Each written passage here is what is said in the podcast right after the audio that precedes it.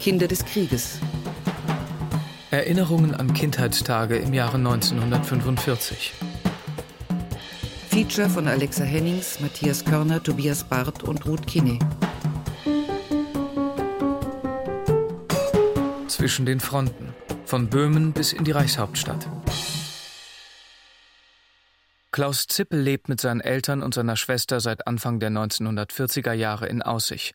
Vorher tschechisch wurde die Stadt an der Elbe zusammen mit dem Sudetenland durch das Münchner Abkommen 1938 dem Deutschen Reich zugesprochen. Der Vater hatte dort, 50 Kilometer von Dresden entfernt, eine Anstellung als Gymnasiallehrer gefunden. Mai 1945, der Vater ist noch im Krieg, erhält die Familie die Aufforderung, Aussicht zu verlassen. Doch dazu braucht es eine Genehmigung. Also meine Mutter ist dann in dieses betreffende Amt gegangen. Und da war so ein junger Schnösel, der saß da mit einem halben Hintern auf dem Schreibtisch und baumelte mit einem seiner Knickerbockerbeine und sagte ihr, Sie sind wehrlos, rechtlos, schutzlos. Tage später sollen sie sich an den Anlegestellen der Elblastkähne melden. Wir kamen da also mit unserem Handwagen an und die dort beamteten Personen waren A, sowjetische Soldaten und B, die eigentlich Tätigen, waren in so einer Art Fantasieuniform. Also es waren so eine Art Khaki-Uniform. Also alles irgendwie zusammengestellt. Ich nehme nicht an, dass das was direkt Offiziöses gewesen ist. Das waren also Tschechen, die also versuchten, so hatten wir im Nachhinein den Eindruck, so viel wie möglich für sich persönlich auf die Seite zu bringen. Und wurden immer am gröberen durch die sowjetischen Soldaten gehindert. Die hatten sozusagen die Aufsicht über diese Personen, die sonst weiß der Teufel was angestellt hätten. Die gebärdeten sich wie eine militärische Einheit, aber sie benahmen sich wie Diebe. Klaus wird zusammen mit seiner Schwester und Mutter in den Bauch eines Frachtkahns gezwängt. Also es werden so fünf, sechs solche Abteilungen gewesen sein, in denen man dann quasi mit der Leiter verschwand. Dann waren wir sozusagen im Halbdunkel, denn da gab es natürlich keine Fenster und sowas. Ich habe nicht äh, gesehen, dass da irgendwelche Lebensmittel an Bord gekommen wären. Wir hatten ja selber ein bisschen Wegzehrung mitgenommen. Wir waren da durchsucht worden und ein paar von diesen Konserven, die meine Mutter dabei hatte, die wurden uns noch entnommen. Auf der Fahrt gehen die Leibesvisitationen weiter. Und außerdem waren noch ein paar von diesen Kaki-Leuten auch mit an Bord. Als das Schiff ablegte, waren die immer noch damit beschäftigt, da irgendwelche Wertgegenstände an sich zu bringen. Sodass also A, Leibesvisitationen stattfanden das habe ich noch in Erinnerung, dass ich das mit sehr gemischten Gefühlen betrachtet habe, als dort irgendwelche jungen Männer die Frauen von oben bis unten abtasteten.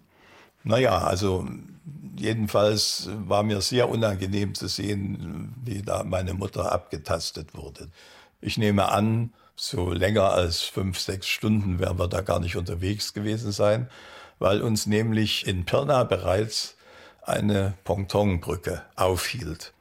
Für uns, also meine Schwester und mich und meine Mutter, war das günstig, dass wir dann dort in Pirna, also aus dem Kahn rauskamen und mit unserem Wägelchen dann die nur fünf Kilometer entfernte Stadt Heidenau erreichen konnten.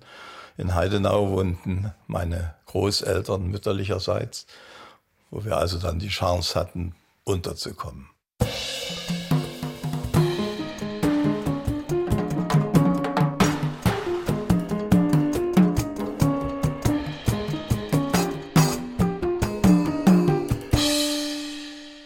Barbara Knappe wächst in der Lausitz auf, in Horka. Als sie neun Jahre alt ist, beginnt der Krieg. Ihr Vater, ein Bahnbeamter, hatte zwölf Jahre in der Reichswehr gedient und meldete sich sofort freiwillig. Er wird ins besetzte Polen kommandiert, auf einen Eisenbahnknotenpunkt im sogenannten Wartegau. 40 haben wir den Vater besucht in Posen im Sommer. Da bin ich also das erste Mal, war ganz aufgeregt, das erste Mal ins Ausland. Und als wir reinfuhren nach Posen, da sind links von der Bahnstrecke alte Forts aus dem Ersten Weltkrieg. Unterstände vorne so mit Türen und dann so wie Hügel. Und da waren lauter Wäscheleinen gespannt und da wohnten Leute. Und da habe ich gedacht, die Polen wohnen in, der, in Erdhöhlen, nicht so. Und natürlich sind es rausgeschmissene Leute gewesen, wo die Deutschen in den Wohnungen waren und die Polen mussten irgendwo unterkommen. 1941 zieht die ganze Familie nach Posen zum Vater. Zusammen leben sie in einer Wohnung, die vorher einem polnischen Eisenbahner gehörte. Mein Vater war ja auf dem Bahnhof Stellwerksleiter. Wir denken immer, er muss da ja ganz viele solche Güterzüge, die nach Auschwitz fuhren, durchgewinkt haben. Mit 14 geht Barbara auf eine Lehrerbildungsanstalt. Das Leben dort ist asketisch, die Ausbildung fast militärisch, die Lehrerinnen streng. Ich war in dieser Lehrerbildungsanstalt bis Weihnachten. Also dann kamen die Weihnachtsferien und bin ich nach Posen gefahren, nach Hause. Ein Glück. Und dann nicht mehr hingefahren. Meine Eltern haben mich dann nicht mehr hinfahren lassen. Sonst wäre ich dort verloren gegangen. Die Lehrerbildungsanstalt, das war ein, ein altes Backsteingebäude mit einem Türmchen oben drauf, ein Türmchen mit, so mit Glas. Und da oben in diesem Türmchen mussten sie Wache halten, weil wir schon den Kanonendonner von Lodz hörten. Nicht? Also das war schon sehr gefährlich. Und da hat uns auch die Leitung nicht zurückbeordert. Wir haben alles dort gelassen, was wir hatten, aber wir sind nicht wieder hingefahren. Und mein Vater, er hat uns in Zug gesetzt am 20. Januar. Und er ist aber nicht mitgekommen. Er meinte, er muss bleiben, so lange Züge fahren und ist nie wiedergekommen. Wir haben nie wieder was von ihm gehört. Der ist in Posen verloren gegangen.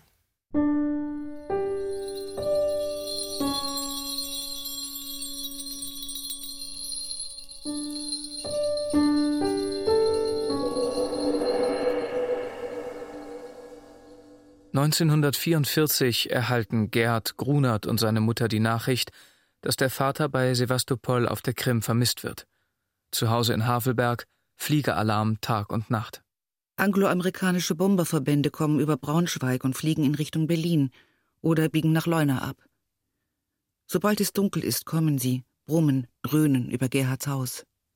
Schutz findet der Fünfjährige und seine Mutter im Keller unter der Treppe. Es hieß, die Russen kommen. Jeder hatte Angst vor den Russen. Wir wussten, dass natürlich auch publik war, dass Vergewaltigungen stattgefunden haben. Und wir haben, wie viele, nachdem wir das Geschirr, nachdem wir wichtige Dokumente vergraben haben, da packte meine Mutti im Kinderwagen die Betten zusammen, nahm etwas zu essen mit und sie zog dann, wie viele Havelberger, wohl auf einem Feldweg in Richtung Sandau. Es war die zehnte Stunde morgens und um diese Zeit, kaum waren wir aus dem Haus, hörten wir einen dumpfen Knall. Um diese Zeit wurde die Havelberger Brücke, die von Havelberg nach Sandau und nach Gentin führte, gesprengt. Die Sprengung der Brücke ist für die Menschen das Signal, dass die Russen ganz nah sein müssen. Gerhard flieht mit seiner Mutter zur Elbe zu den Amerikanern, wollen in Sicherheit. Zusammen mit ihnen Soldaten der Armee des General Wenck. Wir zogen mit der Wenck-Armee. In dieser Armee sind ja sehr, sehr viele Jugendliche gewesen. Das heißt also im Alter von 18, 19, 20 Jahren auch sehr viel alte, gebrechliche Soldaten, die jahrelang schon an der Front waren. Und wir zogen also mit diesen jungen Soldaten dort in Richtung Deich, Elbdeiche, Elbfähre. Und ja, es war traurig und für mich doch sehr verbittert zu sehen, was Krieg bedeutet. Viele haben ihre Waffen weggeworfen, sie lagen überall am Wegesrand. Hitler will die Armee Wenck in den letzten Kriegstagen zur Verteidigung Berlins einsetzen. Doch die schwach bewaffnete Truppe kann nicht mehr in die Hauptstadt vordringen. Zu stark war der Druck der Roten Armee. Mit dieser Armee zogen wir dann vorbei an Wiesen durch ein Waldgebiet links von diesem Feldweg waren im Abstand von 50 Meter Schützengräben ausgehoben, in denen zwei Soldaten, ja, geduckt. Man sah bloß die Stahlhelme, aber man sah die Panzerfäuste, die sie dann vor sich hatten. Und äh, später, da die Fähre also nicht kam, von den Amerikanern zurückgehalten worden ist, haben sehr viele deutsche Soldaten damals in dem Waldgebiet, das sie durchlaufen mussten, Bäume gefällt, Flöße zusammengestellt, um auf Flößen letzten Endes dann die Elbe im Mai, das war eigentlich gutes Wetter, zu überqueren. Und da habe ich dann auch gesehen, dass ja, anschließend Flugzeugverbände, das heißt also Jagdflugzeuge die Elbe hoch, die Elbe runtergeflogen sind und die Bordwaffen, die bellten dort. Und ja, wir sind dann weitergezogen, kamen gegen Mittag an die Elbe und hinter uns war dieser kilometerlange Treck mit Fuhrwerken.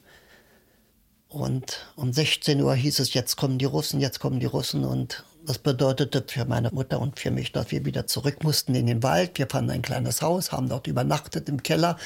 Und am nächsten Tag, ja, waren die Russen dort und wir konnten wieder zurück in unser Haus. Ja, und meine Mutter sagte dann auch immer, ach, Gott sei Dank, jetzt ist Friede. Das weiß ich noch. Da habe ich das erste Mal das Wort richtig wahrgenommen.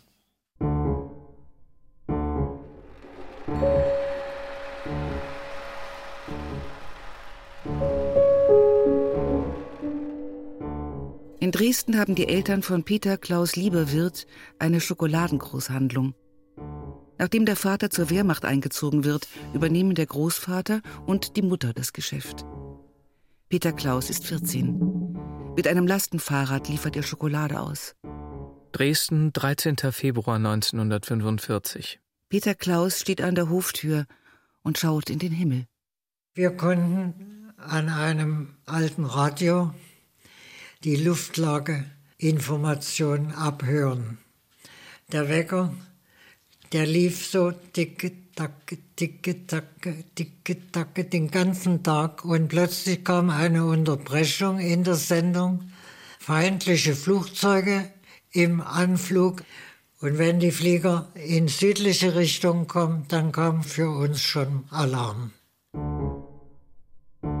Zuerst werden Christbäume gesetzt, Brandbomben, deren Flammeninferno den Flugzeuggeschwadern als Orientierung dienen soll. Wenige Minuten später klinken die Piloten über der so markierten Fläche ihre Bomben aus. Und unser Christbaum stand genau an der Ecke Stübelallee, Fürstenstraße, heute Fetscherstraße. Während des Angriffs schlugen Bomben rechts und links an. Es splitterte, sämtliche Fenster flogen nach außen, wurden nach außen gedrückt. Die Behältnisse, die es gab, um Wasser zu speichern, waren erschöpft. Die Apotheke an der Ecke hatte im Verkaufsraum sogar eine große Badewanne voll Wasser. Dort sind die Menschen in ihrer Not reingesprungen in die Badewanne und am Ende sind sie dort umgekommen.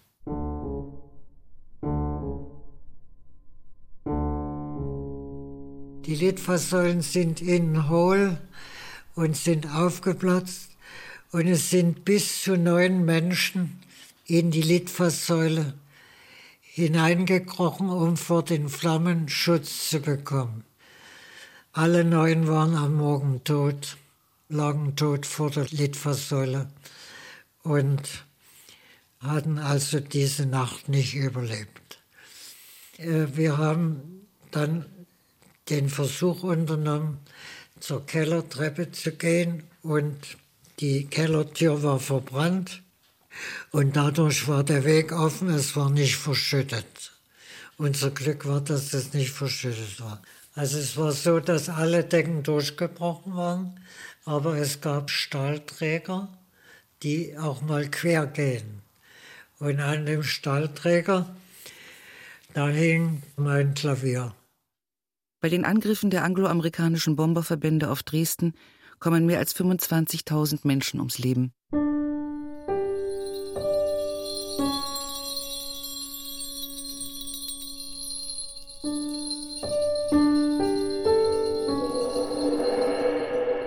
Bis zum 13. Juli 1945 hat der neunjährige Johann Killer trotz Krieg eine fast unbeschwerte Kindheit auf dem Hof seiner Eltern in Böhmisch-Rothmühl, 70 Kilometer nördlich von Brünow, verlebt.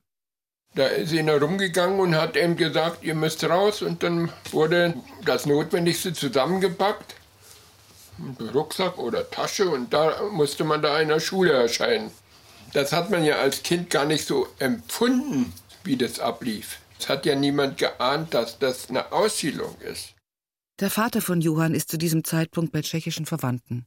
Dort erfährt er von der geplanten Aussiedlung. Noch ist es ein Gerücht, doch aufgrund der Ausgangssperre kann Johanns Vater nicht sofort zu seiner Familie zurück. Und wie er nach Hause kam früh, da war die Nachbarin schon beauftragt, es blieb ja alles stehen. Die Kühe im Stall, die Suppe noch auf dem Ofen, es blieb alles stehen. Die war beauftragt, diese Wirtschaft dort weiterzuführen. Und er wollte noch für uns Milch mitbringen. Und die gaben die Milch nicht. Dann gab es noch dort Zank und Streit mit der Nachbarin. Die Familie Killer ist Opfer der sogenannten wilden Vertreibungswelle. Am 14. Juli 1945 erfolgt die Einwaggonierung der ersten deutschen Einwohner aus Böhmisch-Rothmühl. Den nächsten Tag, da haben die Tschechen die Bauern verpflichtet, mit Pferdewagen dort zu erscheinen. Und da haben sie uns Kinder eingeladen auf die Pferdewagen. Und die Erwachsenen, die mussten von Rothmühl aus nach Zwittau laufen. Und der Hund kam auch noch mit, unser Hund. Und dann ging es in offene Güterwagen. Das waren so eine Güterwagen, die es früher so gab mit so einem Bremsehäuschen hinten dran. Da saßen die Posten drin, die den Zug bewachten. Wir mussten da in den Waggon. Na und dann, dann liefen immer noch die Hunde hinterher, hinter den Zug. Und die haben sich einen Spaß daraus gemacht und nach den Hunden geschossen. Das hat mir natürlich leid getan. Es war nicht bloß unser Hund. 50 bis 60 Menschen sitzen jeweils in einem Kastenwagen. Sie fahren Tag und Nacht. Zuerst nach Aussich, dann weiter über die Grenze Richtung Dresden. Dann sind wir durch Dresden gefahren. Also durch Dresden gefahren worden in der Nacht. Also diesen Geruch wäre ich auch nicht mehr los. Da haben sie noch die Toten verbrannt. Himmel, nee. Also das war wirklich so ein Verwesungsgeruch. Dann haben sie uns gefahren bis Falkenberg, Elster, hier unten. Und hier war die Brücke gesprengt. Dann haben sie uns wieder zurückgekarrt bis Falkenberg, ausgeladen und haben uns einquartiert in so ein Arbeitsdienstlager. Das war ja leer. Die ausgesiedelten Familien sind völlig auf sich gestellt. Also da wurden ein paar Ziegelsteine hingelegt, ein bisschen Feuer gemacht und da wurde Mittagessen gemacht, also für fünf Mann. Und das war gepresste Haferflocken oder Graupen, meistens Graupen. Und das hat uns am Leben erhalten.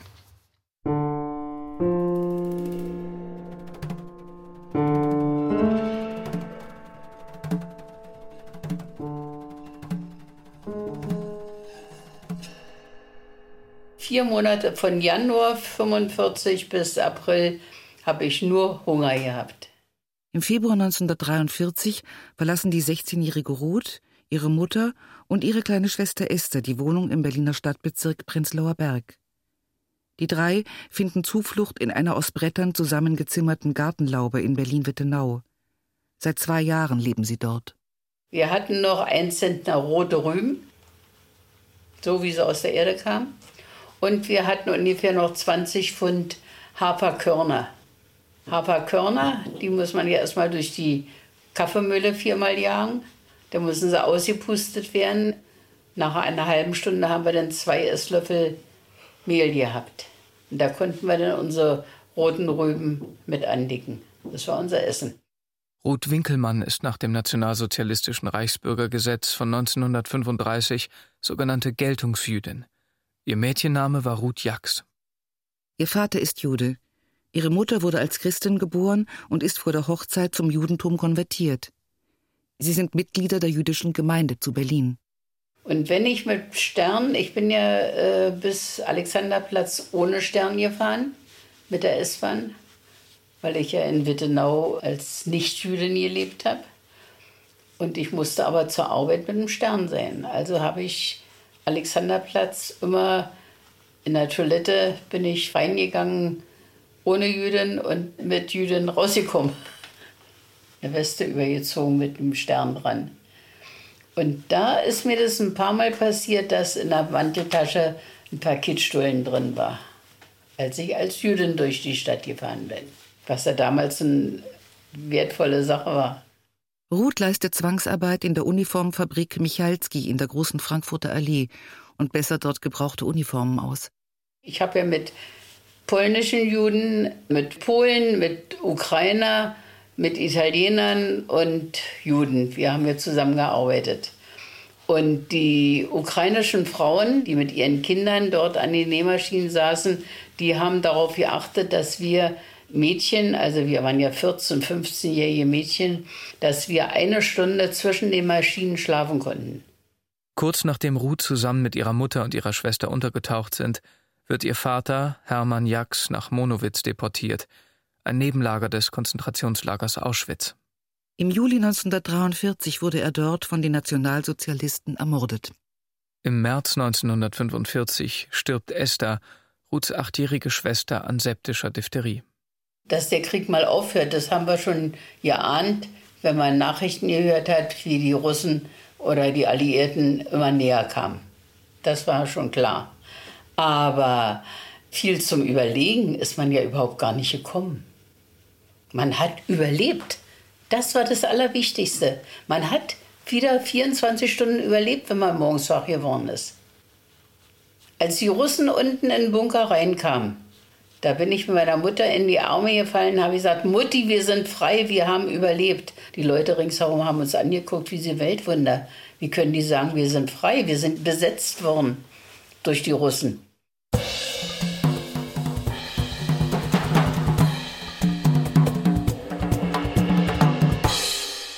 Wenn man mitten in einem Krieg steckt, ist das wie in einem Strom, wie eine Überschwemmung, wie in einem Strudel.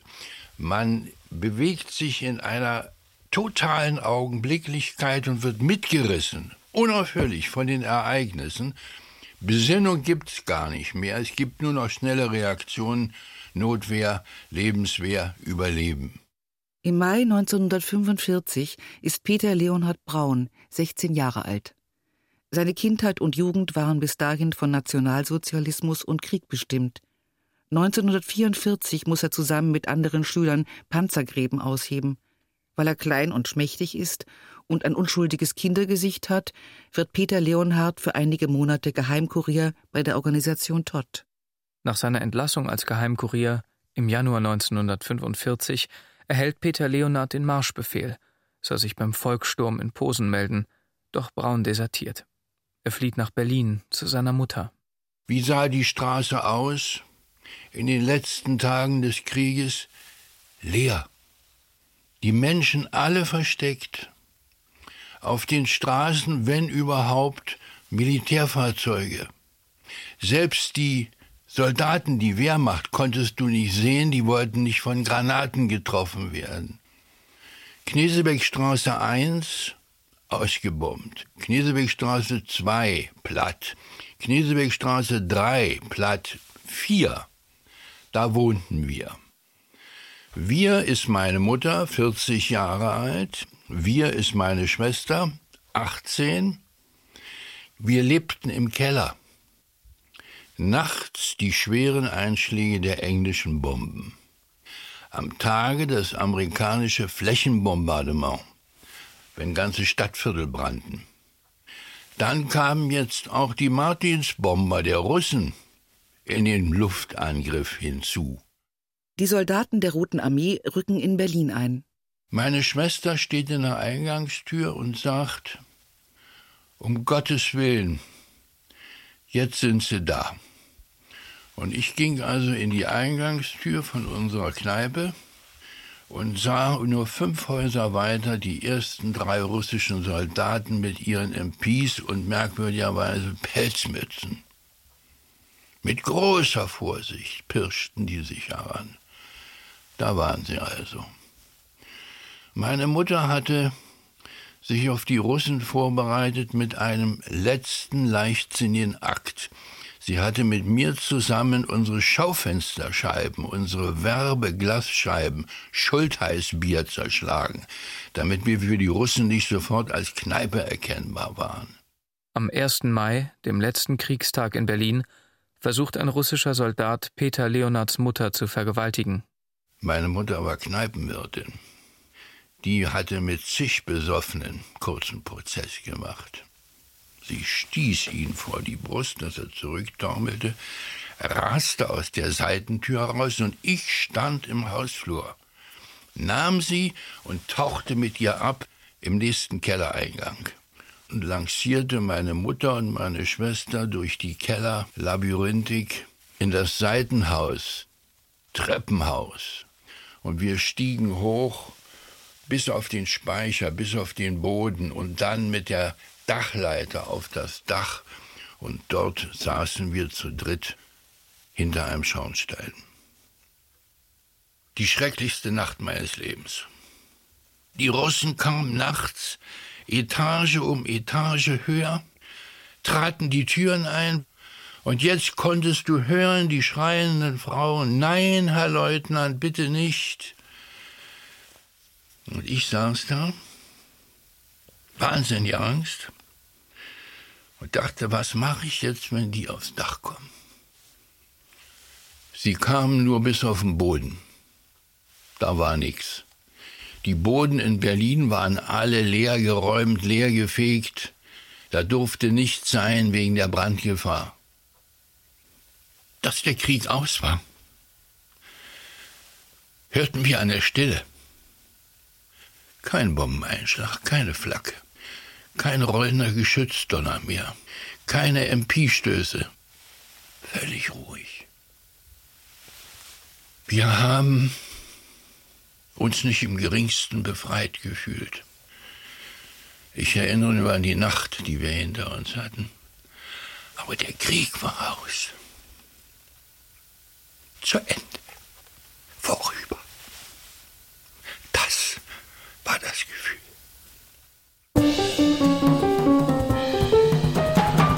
Kinder des Krieges. Erinnerungen an Kindheitstage im Jahre 1945.